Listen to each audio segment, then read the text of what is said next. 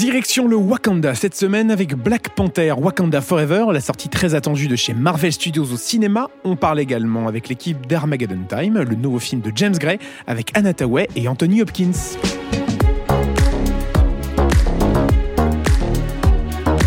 Bonjour à toutes, bonjour à tous et bienvenue dans Séance Tenante, le podcast des cinémas pâtés. Autour de la table cette semaine, Lisa et Robin. Bonjour à vous deux. Salut. Bonjour. Comment ça va?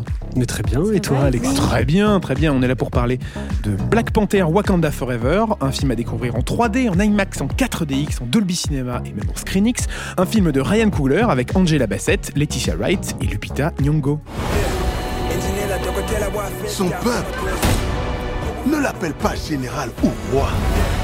Il l'appelle Khan, le dieu serpent à plumes. Le tuer pourrait entraîner une guerre sans fin. Il veut s'en prendre au monde de la surface. Et alors, qu'est-ce qu'il a de, de particulier, ce film de chez Marvel? Il a de particulier qu'il fait suite, malheureusement, au décès de Chadwick Boseman en euh, août 2020, donc euh, qui était la, la tête d'affiche du premier Black Panther, euh, qui avait eu un succès au box-office incroyable. surtout sur le sol américain et même dans le monde. Au box-office mondial, c'est plus d'1,3 milliard de dollars. C'était vraiment un sacré carton et pendant longtemps, il était resté numéro un mm. sur le box-office juste américain. Euh, en plus d'être un film très important, même politiquement, euh, socialement, euh, par rapport à la place qu'il offrait enfin aux, Afro-Américains et même à travers le monde. Ça a été un vrai sujet de société, en fait. Oui, il est arrivé aussi dans un moment où les États-Unis voilà, se posaient toutes ces questions. nommé aux Oscars en tant que meilleur film, enfin le premier film Marvel Studio nommé. Donc, donc un film qui a été très important en tant que film en lui-même, mais aussi dans le Marvel Cinematic Universe, avec Chadwick Boseman qui s'est quand même très vite imposé comme bah, peut-être bien une des relèves un peu euh, du futur, un des personnages les plus importants euh, que Marvel voulait présenter à son public et dans ses prochains films. Ce qu'il est arrivé en 2015, c'était dans Captain America Civil War, tout à fait. Première fois qu'on le voit euh, introduction. à l'écran. 2015, 2014 2016. 2016. Let's go 2016, si je ne dis pas de bêtises. Avant d'avoir donc son propre film en 2018. Oui. Euh, donc déjà réalisé par euh, Ryan Coogler. Donc malheureusement, Chuck Bosman nous a quittés en, août 2020 et euh, la question s'est posée de savoir que va faire Marvel Studios et Ryan Coogler pour la suite de Black Panther. Alors très rapidement, ils ont dit que le personnage ne reviendrait pas. Enfin, bah, ça, parce qu'il y avait plusieurs options. Le personnage de Black Panther existe toujours dans l'univers, mais ce que j'entends, c'est que l'acteur euh, ne reviendrait pas sous une quelconque forme numérique ou voilà. Euh, joué par un autre personnage. Ni recasté, ni euh, recréé numériquement. je pense que c'est la seule chose qu'on va se permettre de dire. Euh, c'est pas un spoil, d'ailleurs, on, va bien sûr éviter tout spoil et on ne sait même pas qu'on va les éviter, c'est qu'on ne va pas en dire. Mais c'est que le fait est que le personnage interprété par Chadwick Boseman n'est plus dans Wakanda Forever et que c'est le postulat de départ de, ce nouveau film. Parce que oui, quand l'annonce est tombée, Ryan Coogler avait déjà écrit le film. Donc le film était déjà dans une production avancée, donc il a dû tout recommencer, évidemment, en gardant sans doute certains éléments. Mais euh, c'est vraiment voilà, un film hommage, un film même... Euh, hommage et même euh, un peu héréditaire par rapport à, l'héritage de Chadwick Boseman et de la place euh, qu'il avait dans, le Marvel Cinematic Universe.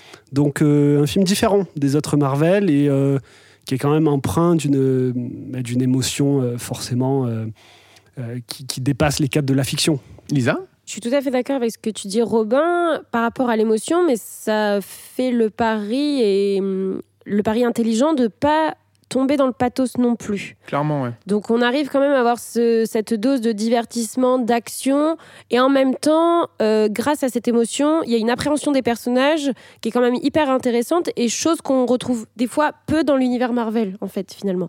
Alors après, il y a aussi ce, ce, phénomène de suite qui fait que ces personnages sont ancrés maintenant dans l'univers.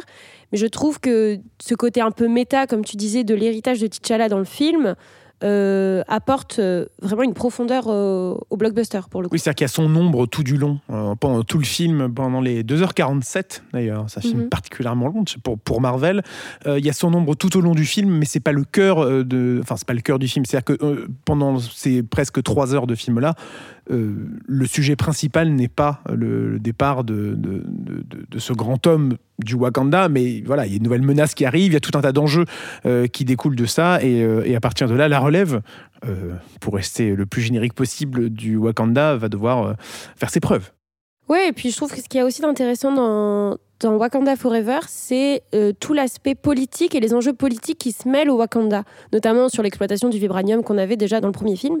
Et je trouve ça hyper intelligent de hum, contextualiser un blockbuster avec euh, des machines, euh, un métal qui n'existe pas, enfin des, choses de fiction et de super-héros, de fantastique, dans un truc qui est très politique et, et, actuel en fait, et sociétal en fait. Tout à fait, je suis assez d'accord avec toi. Et je pense que c'était c'était aussi, euh, donc là on, peut penser que c'était l'idée principale du réalisateur, mais le, postulat posé à la fin du premier Black Panther était aussi de savoir est-ce que le Wakanda, qui est donc dans l'univers Marvel la nation la plus développée du monde finalement, mhm. grâce au vibranium qui est le métal voilà le, à la fois le, plus futuriste d'un côté et le plus précieux, est-ce que le Wakanda doit s'ouvrir au reste du monde et euh, se mêler finalement des affaires internationales. Donc il y a cet enjeu voilà, euh, fermé, caché, fermé et, euh, autonome. Voilà. Parce que c'était donc, bon, là pour le coup il y a peut-être prescription, mais un peu l'enjeu du premier film, que le roi T'Challa euh, voulait ouvrir le Wakanda. et donc cet enjeu-là, on le retrouve dans la suite et c'est assez intéressant. Pour le coup, ça, ça remplit son pari de suite, c'est une suite. Et surtout, bon, là, je pense qu'on n'est pas du tout dans les spoilers, mais ça va être intéressant de voir cet enjeu-là de ouvrir ou non le Wakanda euh, confronté à une autre nation qui décide de rester cachée. Donc ça, c'est la menace Exactement. Euh, qu'on peut voir sur l'affiche, sur la bande-annonce. C'est le personnage de... Namor. Tout à fait. Et donc, euh, justement, tu vois, menace, anti-héros, méchant, ça dépend du point de vue. C'est ça aussi qui est bien, c'est que le film n'est pas manichéen par rapport à mhm. ça. chaque nation a ses objectifs, parfois des objectifs qui sont contradictoires et qui s'opposent parfois des méthodes aussi qui sont euh, à la limite euh, voilà, de ce qu'on peut tolérer ou pas, euh, mais avec des, discours qui s'entendent de chaque partie, et c'est ça qui est aussi intéressant. Et donc oui, eh ben, le personnage de Namor, qui est donc un personnage très important dans les comics, parce que c'est un des tout premiers héros créés dans les années 30 par la Maison des Idées. donc Namor, qui est dans les comics, et là, sans, trop rentrer dans les, les 70 ans d'histoire du personnage, le souverain donc d'un peuple sous-marin de l'Atlantide. Euh, donc le souverain euh, qui est aussi un mutant dans les comics et euh, qui va avoir une haine profonde pour toute, toute forme de vie sur la surface du globe parce qu'il considère bah, que c'est les humains qui sont à l'origine un peu de la destruction déjà de la planète et aussi de son royaume. Alors pardonne peut-être ma, ma naïveté, mais est-ce que c'est l'équivalent d'un Aquaman chez. Euh, ben voilà, il y a, évidemment un peu ce, lien de parenté qu'on retrouve. Mais de toute façon, c'était la grande mode. Euh, c'est ça, chaque héros avait son équivalent euh, chez Le, concurrent. Donc oui, c'est totalement un, peu un, clone d'Aquaman, on peut dire. D'où le fait là, dans ce film, et je pense que là, pareil, on ne spoil pas en disant ça, que Namor a des origines un petit peu différentes dans le film de Wakanda Forever et s'inspire d'une culture différente également. Euh, donc qui va un peu plus toucher vers ce qui est euh, aztèque, maya, voilà, pour, sans, forcément en dire plus. Et c'est un choix que je trouve assez pertinent d'ailleurs. Euh, on aurait pu avoir à nouveau une sorte d'Aquaman, pour le résumer très simplement, avec un Namor qui vit au fond des eaux, et, ça aurait sans doute été aussi efficace. Il n'y a pas de problème à avoir. Enfin, je trouve que tous les héros ont leur équivalent au cinéma actuellement, donc c'est pas grave d'avoir des héros qui ont les mêmes particularités. Mais c'est pas gênant pour autant de choisir de faire Namor l'ambassadeur d'une autre culture, parce que le fond du personnage reste le même, avec une haine vouée à la surface et une envie de protéger son royaume et ses habitants. Lisa? Oui, non, euh, je, je, trouve ça super intéressant ce que tu dis, Robin, et j'ajouterais que l'acteur qui interprète Namor, en l'occurrence Tenoch Huerta, en fait, est très convaincant. Le grand public peut-être le connaît pas forcément, c'est pas euh, Christian Bale dans, Thor euh, Love and Thunder, mais euh, en fait, je trouve qu'il arrive à incarner déjà un personnage important des comics, comme tu disais, Robin, et en même temps un antagoniste assez convaincant pour qu'on ait voilà ce, schéma narratif habituel de le Wakanda face à cette nouvelle civilisation, ce, nouvel ennemi. Et je trouve qu'il fait très bien le job. Mais surtout que c'est on, le considère rarement comme un méchant, Namor. Il est, c'est un anti-héros effectivement, mais c'est parfois le propre héros de sa série et euh, parfois le membre de certaines équipes comme les Defenders ou autres. Mhm. Donc il y a un côté quand même qui est assez euh, intéressant de mettre en face du Wakanda quelqu'un qui n'est pas euh, catalogué ouvertement comme étant un méchant à battre. Mais de toute façon, euh, c'est le propre de tous les anti-héros comme ça adaptés au cinéma. On pense à Deadpool, euh, même plus récemment Black Adam. C'est des personnages qui justement se vantent d'être, de, comment dire, de, très expéditifs, disons, dans leur méthode de, pour battre leurs ennemis. Et au final, ça se transforme en le terme un peu galvaudé d'anti-héros. Oui, il y a un peu de ça, mais euh, enfin, du coup, ce que tu disais sur le fait que ce soit un anti-héros, ça rajoute euh, du plus à sa performance, performance d'acteur aussi, parce que c'est juste, on va pas te dire, bon bah Tenoch, tu vas nous jouer euh, le méchant mm. et basta. Là, il y a un peu plus, il y a un peu plus de profondeur, et du coup, je trouve que le fait qu'il y arrive, c'est encore témoin de sa force de jeu, quoi. Et dans le premier film, c'était Kendrick Lamar qui signe le générique avec All the Stars. Cette fois, le film annonce le retour de Rihanna. De Rihanna. Ouais. Euh, avec, euh, avec son titre euh, Lift, Me Up et on l'écoute tout de suite. Pas du tout, pardon. on n'a pas les droits. On n'a pas les droits. Le premier avait cartonné, celui de Kendrick Lamar. Raison de plus d'aller le voir sur grand écran.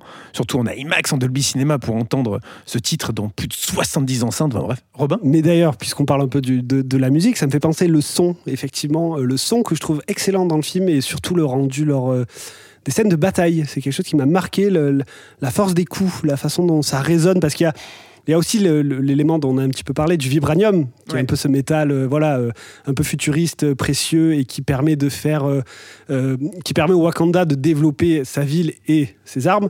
Et je trouve que l'utilisation, tout le travail sonore autour du vibranium apporte un plus dans le film. Voilà, écoute, c'était une petite parenthèse comme tu parlais de la musique. Mais il y a aucun D'ailleurs, toujours en parlant de la musique, on rappelle que le premier film avait eu l'Oscar de la meilleure musique, mhm. de la meilleure bande originale, et c'était déjà Ludwig euh, Göransson qui resigne une nouvelle fois pour euh, sur Black Panther Wakanda Forever avec une partition bah, toujours aussi euh, magnifique. Avec ses excellentes instrumentalisations. Tout à fait. On le connaît notamment pour la série Mandalorian ou tout un tas d'autres projets, mais il resigne sur Wakanda Forever après le premier film. J'aimerais ajouter euh, un dernier point qu'on n'a pas soulevé euh, de, tout, de tout ça. Euh, on parle de Namor, on parle de T'Challa, mais quand même, il ne faut pas oublier que c'est un film porté par des femmes. Exactement. on va pas quand, enfin, faut quand même leur rendre ce qui leur appartient. On a quand même Laetitia Wright, on a Angela Bassett, qui est formidable. Qui est formidable. Pour le coup, elle entre une mère endeuillée et leader un peu d'une nation, mais je trouve qu'elle est excellente. Il y a Lupita Nyong'o qu'on retrouve aussi. Il y a euh, Danaï Gurira qui est la guerrière euh, badass euh, que j'adore aussi. Donc voilà, il faut, quand même préciser que c'est quand même un film porté par des femmes et ça apporte une grande force à Black Panther. Et évidemment, on a quelques surprises liées au Marvel Cinematic Universe. Évidemment. Enfin, je veux dire, le film n'est pas juste un hommage, il s'intègre vraiment dans le MCU. Mais nous n'en parlerons pas plus. Pas du tout. Alors, on prêche un peu notre paroisse, mais forcément, c'est un film qu'on a découvert sur grand écran et qu'on peut on peut difficilement vous inviter à faire autre chose. Enfin, c'est sublime euh, de, découvrir ce, pays-là, du Wakanda, les, les, les, contrées sous-marines. Enfin, oui, petit, petit, aperçu avant Avatar 2. sous l'eau. Black Panther Wakanda Forever, c'est donc un film à découvrir cette semaine au cinéma en 3D, en IMAX, en 4DX, en Dolby Cinema et en ScreenX. Aussi à l'affiche cette semaine, c'est Armageddon, un film de Michael Bay avec Bruce Willis et Liv Tyler. et Ben Affleck. Et, on s'écoute ça tout de suite. Ce que réserve le destin. Jusqu'à ce qu'il frappe. C'est une pluie de météorites. Et le fragment que vous nous annoncez. Il est de quelle taille? C'est ce que nous appelons un exterminateur. Rien n'y survivra, même pas une bactérie. Le gouvernement vient de nous demander de sauver le monde. Quelqu'un veut refuser? On aura droit à une prime de risque Auront-ils droit à une prime de risque On ne sait pas, parce qu'on s'est trompé de film. Quel chef-d'œuvre, ça, Mais si on parlait d'Armageddon. J'aimerais beaucoup parler d'Armageddon. Chef-d'œuvre du cinéma de Michael Bay, mais on en parlera à une autre occasion, c'est promis. Écoutez-nous bien, c'est pas la dernière fois que vous entendez ces, voix de doublage formidables. Mais non, cette semaine, on vous parle d'Armageddon Time. C'est ah, notre label, l'autre regard. C'est un film de James Gray avec Anna Tawai, Anthony Hopkins et Jeremy Strong. Je crois que j'aimerais bien être un artiste quand je serai grand. Tu deviendras artiste si tu le veux vraiment. Rien ne pourra t'en empêcher. Tu iras à l'université. Il dînera à la table des rois s'il joue bien ses cartes. Ils sont vraiment super, ces autocollants. C'est mon demi-frère qui me les a filés. Il est dans l'armée de l'air. Waouh, la chance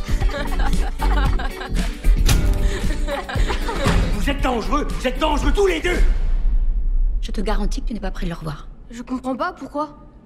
Je crois que tu le sais très bien. James Gray qui signe avec euh, Armageddon Time euh, un film quasi autobiographique. Oui, très inspiré de son enfance, qu'il a passé à New York, euh, dans le quartier de Brooklyn, si je dis pas de bêtises. Il signe ici un film qui est très très intimiste, plus que Ad Astra, plus que The Immigrant, plus que La nuit nous appartient. Il revient au cinéma avec ce drame comme, comme on disait, semi-autobiographique, après deux grandes fresques de cinéma, qui étaient euh, The Love City, of, Z Incroyable. et Ad Astra, qui étaient quand même deux films dantesques, l'un dans une jungle perdue avec euh, Robert Pattinson, Tom Holland Charlie et Charlie Hunnam, ouais. Et Charlie Hunnam, euh, puis Ad Astra, qui est carrément dans l'espace, dans des vaisseaux, sur des... c'est sur une planète, non, c'est sur la Lune Il y a une partie sur la Lune, Une ouais. partie sur la Lune, on est d'accord Mais après, il va chercher son père qui, est dans... qui a disparu en ça, mission. avec Brad Pitt, donc c'est quand même un, un scope euh, assez démesuré. Et là, il revient à quelque chose de beaucoup plus intimiste.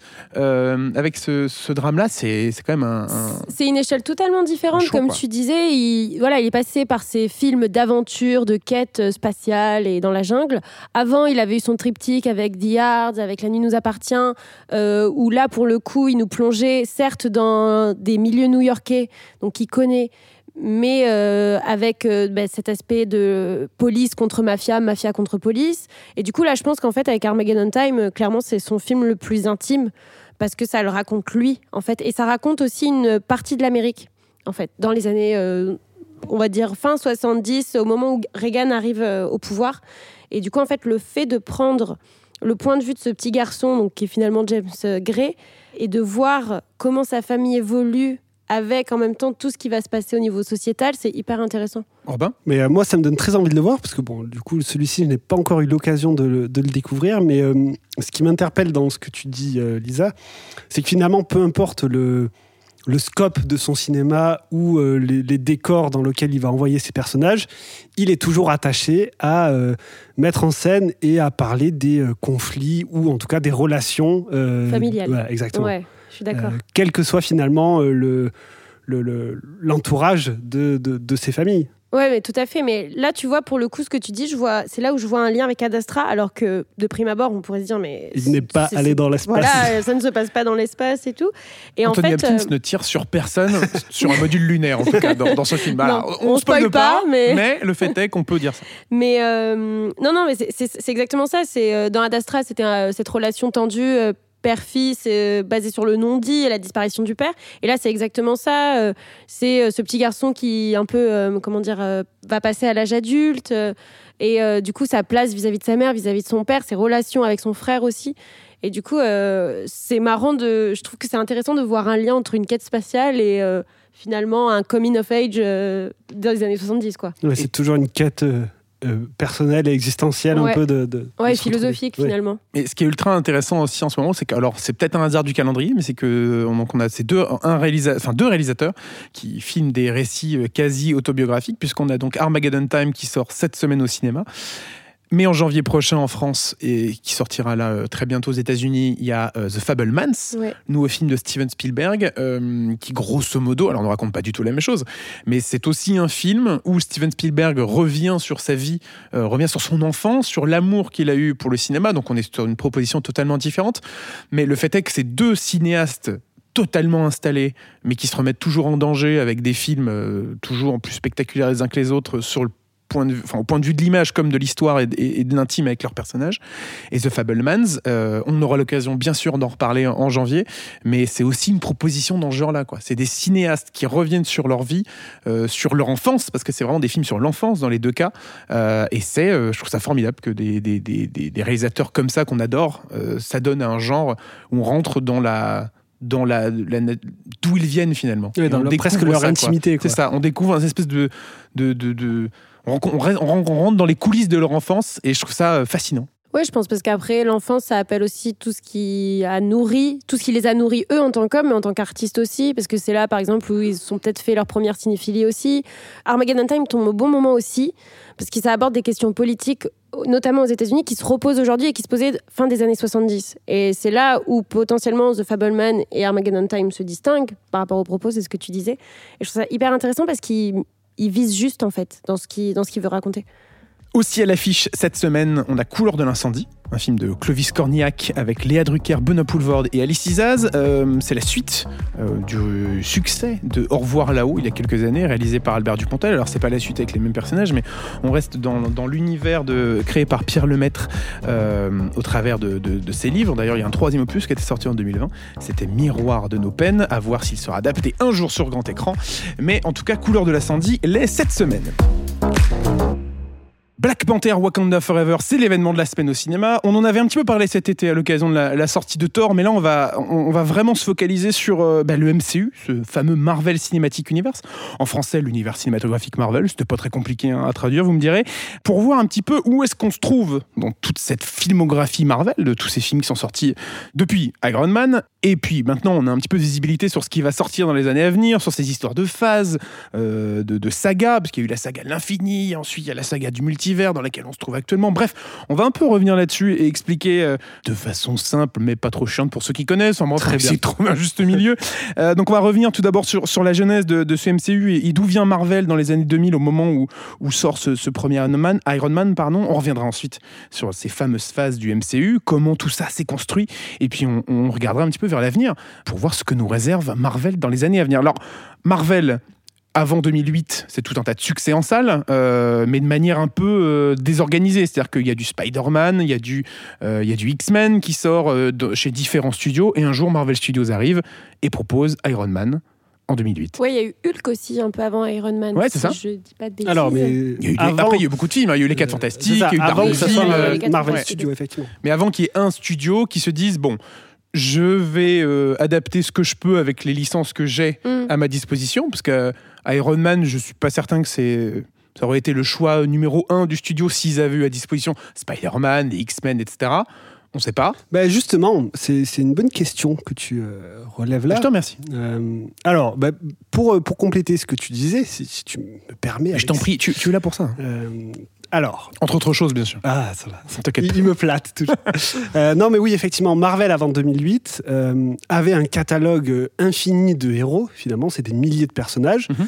euh, créés donc via Marvel Comics, la maison d'édition qui est apparue sous un autre nom d'abord dans les années 30 avant de revenir dans les années 60 et avec notamment le grand Stan Lee en rédacteur en chef qui a été l'inventeur de nombreux héros des plus connus. donc Marvel dans les années 2000, a à disposition un catalogue de personnages, mais n'est pas encore euh, un studio de cinéma. Oui, c'est-à-dire qu'ils n'ont pas euh, la, force de production des grosses majors C'est donc Marvel Entertainment, pour dire exactement le, voilà, le nom de, la, société qui vend en fait tout simplement, euh, qui passe des contrats avec d'autres studios. Donc on pense à Disney Non, pas Disney. ben non, justement, on pense plutôt à Fox. Donc on pense à Fox, à Universal, à Sony également. Sony pour Spider-Man. Euh, c'est ça. Donc en fait, Marvel va vendre les droits d'exploitation cinématographique de ces personnages. Donc en gardant les droits des personnages pour les comics exactement. reste, euh, mais en disant euh, et pour les exactement et pour aussi les adaptations dans les parcs ce genre de choses, les jeux vidéo. Mais l'exploitation cinématographique est cédée pour un temps qui est bah, déterminé en fonction de, des différents contrats. Et d'ailleurs souvent, si les studios qui ont ces droits ne font pas de films du personnage en question, ils vont les perdre, les droits. Et donc dans les années 2000, comme tu disais Alexis, Marvel euh, va euh, collaborer avec différents studios pour faire donc euh, on pense aux X-Men, X-Men Spider-Man dans les années 2000, un petit peu avant Blade aussi ou The Punisher, mais c'est vraiment avec X-Men et Spider-Man que c'était vraiment le renouveau du genre. Même on peut même dire oui le, oui, le renouveau après les années un peu dans bah, 70 avec les années DC, surtout. Voilà, c'était vraiment DC qui avait un peu la chasse gardée pour eux avec ces grandes franchises là. Marvel arrive avec Spider-Man et avec X-Men qui sont des succès surprises au box-office, qui vont engendrer tout un tas de suites. Et qui ont aussi une, production compliquée. quoi. C'est des, projets qui mettent longtemps à se faire, euh, même euh, on le sait peut-être pas, mais James Cameron était, voulait adapter Spider-Man au début, mais ça met beaucoup de temps et finalement c'est Sam Raimi qui va le faire. Et donc, pour, pour aller assez vite et résumer tout ça, en 2008, euh, Marvel se dit tiens, et si on produisait nous-mêmes nos films? De nos personnages, sans s'embêter d'aller euh, euh, demander à différents studios de, euh, ben, finalement, de faire ce travail à leur place. 2008, donc, c'est sous l'impulsion notamment de Kevin Feige et d'autres personnes que Marvel produit, donc avec une entité baptisée Marvel Studios, Iron Man et l'incroyable Hulk. Donc Iron Man de John Favreau. Et l'incroyable Hulk de, Louis, Le Terrier. Cocorico. Tout à fait.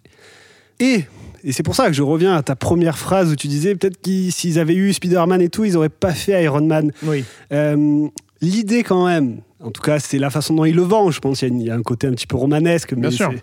euh, de, de, Kevin Feige, c'est de dire euh, et si on faisait comme dans les comics? Et si on adaptait des personnages avant de les réunir dans un seul film? Il prend son équipe la plus célèbre, les Avengers, il voit les personnages, Iron Man, on a les droits. Captain America, on a les droits. Thor, on a les droits, etc. Hulk, alors on a les droits. un peu plus compliqué. C'est un peu oui, plus compliqué oui. avec Universal, mais on va dire qu'on a les droits. Donc il se dit, allez, on va commencer par adapter ces héros et ensuite on va faire The Avengers. C'est un petit résumé, j'espère que ça va, que c'était pas trop. euh, Mais non, pas c'est trop très bien. pas Ah. Bien, un avis? J'ai écouté euh, Robin avec attention. Elle a pris des notes. J'ai pris des notes, oui, tout à fait. Mais pour finir, un dernier mot Ah oui. très rapide. Ah, très rapide.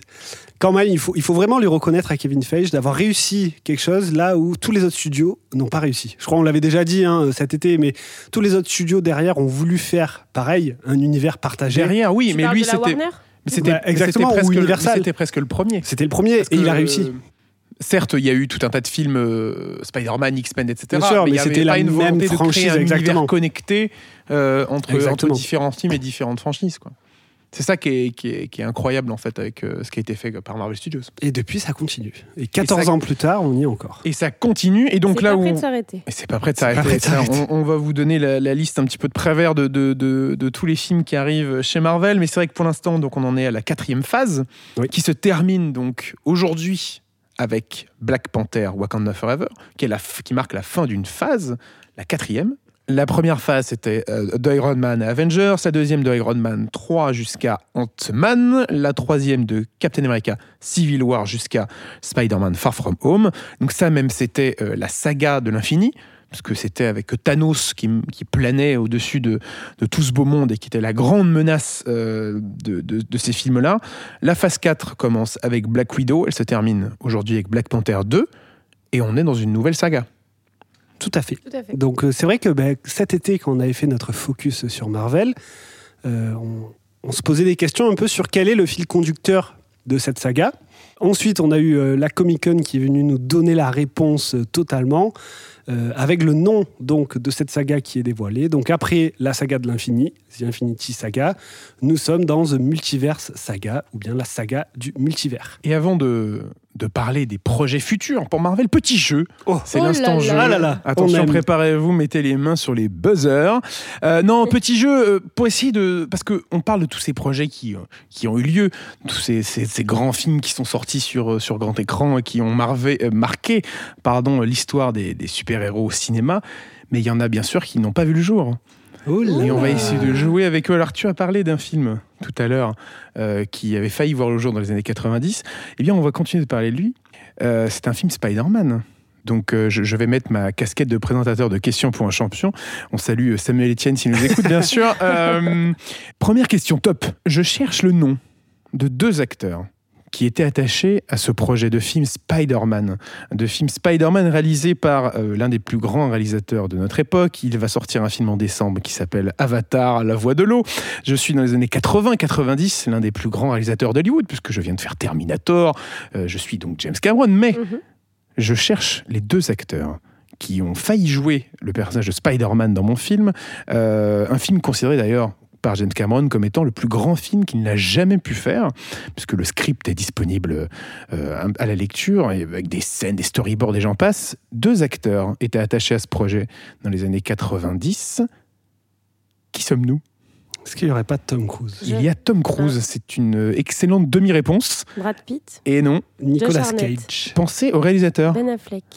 Ah, Pensez Euh, au réalisateur. Leonardo DiCaprio Exactement. Ah, Leonardo oui. DiCaprio et Tom Cruise ont été euh, à tour de rôle approchés, enfin approchés, pensés pour euh, porter le, le- le costume saillant de Spider-Man. si DiCaprio. Parce Ah, qu'il a écoute, dit. Di- il était pas très chaud pour faire des films. oui, mais attends, hein. on est DiCaprio dans les années 90. Ah, hein. oui. On est DiCaprio très jeune, avant Titanic même, tu vois. Donc on est, on est sur un autre personnage. Et oui, en effet, l'acteur a évolué depuis. Et je suis pas sûr qu'on le voit chez Marvel ou d'ici prochainement. Euh, mais tout à fait. Et Tom Cruise a aussi été. En fait, il y a eu une adaptation euh, de Spider-Man dans les années 90 qui a beaucoup euh, tourné de studio en studio parce que les droits ont rebondi euh, d'une maison de production à l'autre. James Cameron a été longtemps attaché à ce film-là. Même le script était écrit, était prêt, mm. euh, et il en était très content. J'imagine qu'il l'est toujours. Et donc ont été attachés à un moment ou à un autre ces deux acteurs qui ont eu de très belles carrières hein, par la suite. Donc, ça va. Réécoutez le, petit focus Tom Cruise. N'hésitez pas sur les Tom Cruise, il n'avait pas été approché pour faire Iron Man au début avant que ce soit. Il y avait aussi Iron Man, oui. Mais ne vous inquiétez pas, ce n'était pas une autre question. Donc vous ne venez pas de me la. Ah. Je suis en tout cas, euh, c'était un demi-point pour chacun. Bravo, la, bataille continue. On est en 1989. Je cherche le nom d'un personnage des X-Men qui a ensuite été adapté plus tard au cinéma, mais à l'époque il ne l'est pas encore. C'est un, un projet encore produit cette fois produit uniquement par James Cameron et réalisé par sa, compagne de l'époque, euh, Catherine Bigelow. Magneto voir le jour au cinéma, pas loin. Mystique. Ben, pas Magneto. alors. Et non. Professeur Xavier. Encore, on, continue de chercher. Donc là, c'est du hasard à ce stade. Allez, continue, continue. Bah non, mais c'est tout.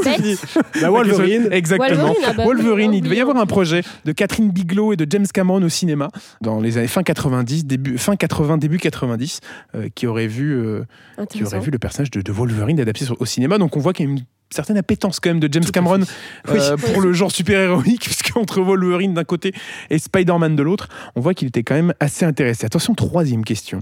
On cherche le nom euh, d'un réalisateur attaché à l'adaptation euh, sur grand écran du Sorcier Suprême. Donc déjà Sorcier mhm. Suprême, on l'a. Doctor Strange. exactement. On est en 2007, juste avant la sortie d'Iron Man.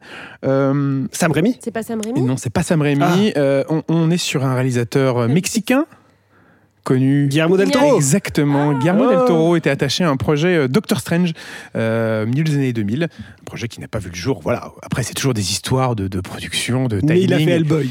Mais il a fait Hellboy par la suite. donc bon. Par la suite, même avant. Avant 2007, le premier Hellboy, non? Je crois. 2005, peut-être. 2005, oui. Ah donc, euh, donc c'était peut-être le projet suivant euh, Hellboy, justement. personnage lié à l'univers des Quatre Fantastiques. Euh, une adaptation se prépare dans les années 90 euh, sur ce personnage avec un réalisateur. surfeur d'argent Exactement, le surfeur d'argent qui aurait dû avoir son film lui aussi dans les années 90, mais par un réalisateur. On va faire une question dans l'autre. un réalisateur euh, palmé à Cannes un réalisateur qui sortait du succès, un réalisateur qui a annoncé ne faire que 10 films dans sa vie. Quentin Tarantino. Quentin Tarantino ah. était, euh, était intéressé par réaliser le, projet de, un projet d'adaptation sur le surfeur d'argent. Et ça, c'était dans les années 90. Et enfin, dernière question bonus. Attention. Euh, on est sur un, on est sur un, un personnage, un personnage très connu euh, de l'univers super-héroïque. Euh, le réalisateur qui aurait dû adapter ce film euh, était très connu. Tim Burton Superman. Exactement. Nicolas Cage. Vas-y, donne tous les mots-clés liés en lien. C'est vrai que j'avais vraiment écrit 6 ou 7 lignes sur ce truc. Je n'ai plus en une, non, non, pas du tout. J'en ai lu qu'une seule. Et oui, exactement. Superman Lives euh, devait être euh, un projet réalisé par euh, Tim Burton. un projet assez avancé, hein, puisque il y avait des, fameux essais costumes. ça, revoyez ça. N'hésitez pas à chercher les essais costumes de Nicolas Cage dans un magnifique costume de Superman. Nicolas Cage, absolument ah fan hein, d'ailleurs de Superman, allant jusqu'à appeler son fils Kal-El, si je dis pas de bêtises. Ah, je ne savais pas. Ah, si, si. Bon, on vérifiera parce que c'est peut-être une grosse bêtise ce que je suis en train de dire. Mais bref, dans le doute. mais très très fan du personnage. Tim Burton Burton était attaché pour des raisons X ou Y. Euh, le film n'a pas pu se faire. Il y a même un film d'ailleurs qui est sorti euh, sur euh, le, la, je crois que ça s'appelle La mort. oui, un documentaire, oui, The Death of Superman Lives ou quelque chose comme ça. un film de Kevin Smith si je ne dis, je dis pas, si je dis pas beaucoup de bêtises, peut-être que j'en dis beaucoup, je ne sais pas, euh, qui retrace justement le, le, le, les raisons X ou Y qui ont fait que ce film n'a jamais vu le jour. Burton qui sortait de, des deux Batman en ça, plus, que, voilà, euh, qui, il avait déjà eu un bon pied euh, oui, dans l'univers d'ici. qui avait fait Batman et Batman le, défi. le défi juste après chez Warner et donc qui serait resté chez Warner et DC pour faire Superman Lives, mais ce film n'a jamais vu le jour. Il ne nous reste plus qu'à imaginer Nicolas Cage volant dans le ciel. Est-ce qu'on a raté quelque chose ou pas bah, euh, Probablement. un Tim Burton avec Nicolas Cage, moi la promesse comme ça, elle est, elle est quand même intéressante. Elle est marrante. Voilà, c'est la fin de, de ce petit jeu, euh, de ce petit bien, jeu. Marvel, il- beaucoup amusé, encore une fois. il a pris énormément de plaisir, ni plus ni moins. J'ai sursauté dix fois parce là, euh. Ouais, C'est-à-dire qu'il a donné tous les mots-clés. Euh, Nicolas Cage, Tim Burton, euh, Superman. Oui, oui, bah, c'est tout à fait ça. Sachant qu'il n'y avait rien à la clé, si ce n'est Ah. euh, la reconnaissance du public. Mais oui, Et ça, c'est beau. bien. Et notre, Bravo, euh, Rob. et notre reconnaissance, bien entendu. C'est le plus beau des cadeaux. Et pour en revenir donc sur le MCU et, et voir un petit peu où nous en sommes actuellement, euh, on a vu le passé, on a vu le présent avec donc euh, Black Panther bien sûr. euh, sur lequel on a pas mal parlé, bien sûr, en début d'épisode, et sur l'avenir. donc, l'avenir de cette saga du multivers. Il y a deux phases. On va avoir Ant-Man et la Guêpe Quantumania, les Gardiens de la Galaxie 3, The Marvels. Ça, c'est rien que pour 2023. Donc, ça sera les grands rendez-vous à découvrir sur grand écran au cinéma. On aura aussi un nouveau Captain America qui arrivera avec un, bah, un, nouveau, perso- enfin, un nouveau personnage. Avec pour la première Mackie. fois au cinéma avec euh, Anthony Mackie qui jouera le, le rôle de Captain America, Thunderbolt qui est censé arriver également en salle, potentiellement Harrison Ford qui devrait arriver pour remplacer euh, William Hurt, euh, un acteur qui nous a quitté euh, il y a peu et remplacé donc enfin interpréter plutôt le personnage du général Ross euh, dans, dans l'un des deux films que nous venons de citer. Il y a Blade, bien sûr, Deadpool 3 avec Hugh Jackman. Le retour. Le retour de, de Wolverine euh, aux côtés de Ryan Reynolds. On a, on- Qu'est-ce qu'on a d'autre, Robin? Je, je vois que tu as ta liste. Oui, oui, j'ai ma petite liste. Bah écoute, tu les as quasiment tous dit, puisqu'après nous avons Fantastic Four, donc le, le reboot, la nouvelle version des 4 Fantastiques euh, à la sauce Marvel Studios. Euh, les deux films Avengers, dont on a un petit peu parlé, et encore quelques films Marvel Quelques films qui restent à dater, puisque là-dedans, on, a cité à peu près quand surtout qu'on a daté, on, on a parlé pardon d'aucun Spider-Man. Alors, ça, alors paraît ça, c'est- peu probable quand même que dans Ah, les je- quatre. Tu penses ouais, que dans les trois années à venir. Oui, voilà, oui, c'est ça. Mais ah ça oui, paraît peu probable qu'il n'y ait pas un Spider-Man Voilà, qui traîne dans les. Je pensais que tu allais dire qu'il y ait un Spider-Man. Ça paraît bizarre quand même qu'ils utilisent le personnage de Spider-Man et de Tom Holland. Après, je pense qu'on peut aussi, parce qu'on sait que c'est dans les tuyaux, il y a Shang-Chi 2, sûr, ouais. Eternals 2, euh, Mutant. Mutante, Mutant, parce que bon, le- les, les X-Men vont ouais. finir par, euh, par Donc il y arriver. a pas mal de, de- de films voilà, qui sont pas encore datés, qui sont pas encore euh, annoncés. Mais Et tout ça peut bouger, évidemment. bien On sûr. Pas à Et, l'abri et de... peut bouger et peut passer de série à film, de film Voilà, à série être aussi. annulé, des nouveaux projets. Enfin, on C'était le, le, le- le projet autour de Armor Wars. Armor Wars, qui devait être une série qui s'est Mm. transformée en film de cinéma. Tout à fait. Euh, Ouais, qu'on n'a pas cité, mais donc les, les passerelles sont, euh, sont nombreuses. Deadpool 3, très curieux. très curieux de voir ce film aussi. Ouais. Bah oui, parce que bon, le retour du Jackman en Wolverine, c'est quand même quelque chose. Après Logan, qui était un peu la fin euh, du personnage. Et ça met un peu ce, ce, ce- ce doute sur euh, quels sont les X-Men produits du temps de la Fox Ouais. qu'on verra chez Marvel Studios ou est-ce qu'on va repartir à zéro?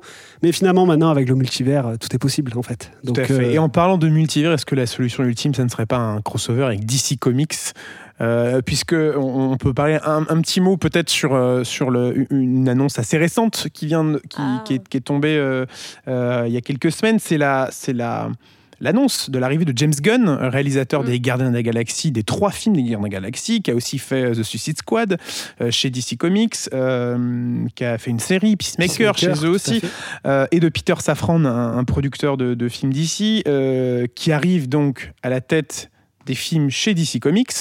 Euh, c'est un peu le.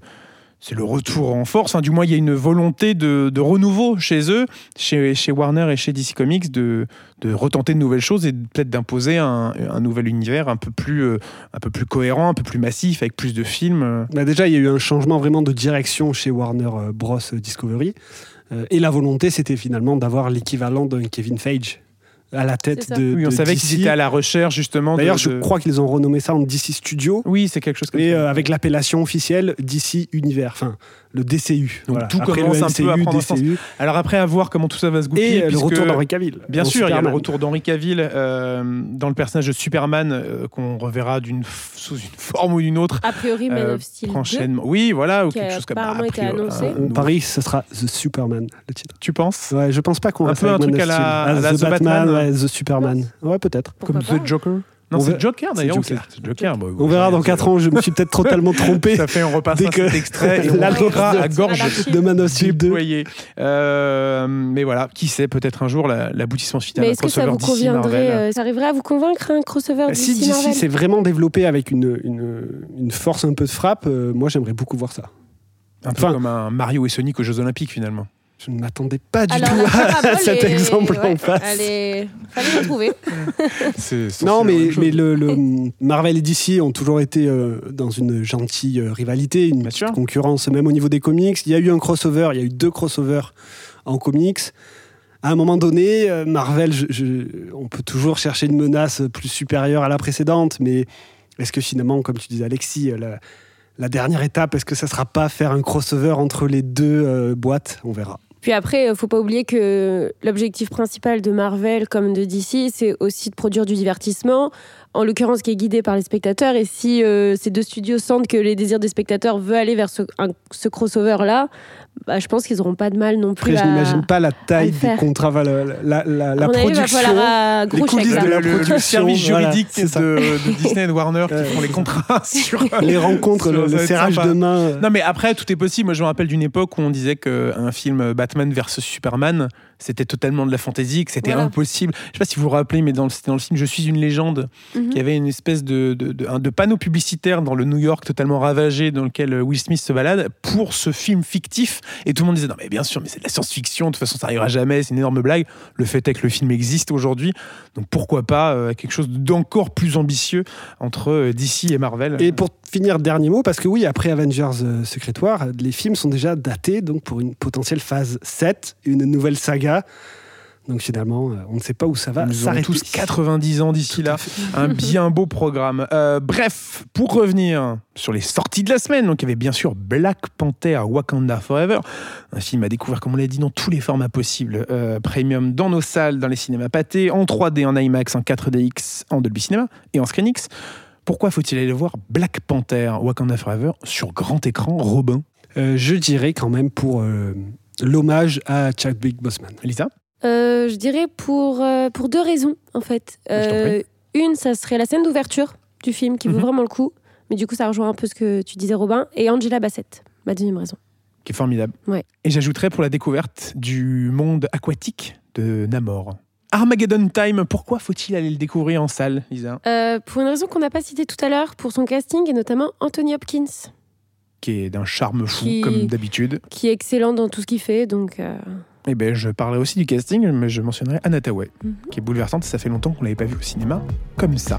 À découvrir aussi en salle. Couleur de l'incendie, bref, Black Panther, Wakanda Forever, Armageddon Time, qui est notre label L'autre regard, et Couleur de l'incendie sont des films à découvrir cette semaine au cinéma, dans les cinémas pâtés, bien entendu. Merci à vous deux d'avoir été autour de la table pour euh, échanger avec passion sur ces vastes sujets Marvel et autres. Merci beaucoup Robin. Merci à vous. Et merci Lisa. Merci beaucoup. Merci beaucoup de nous avoir écoutés. Prenez soin de vous et à très vite au cinéma.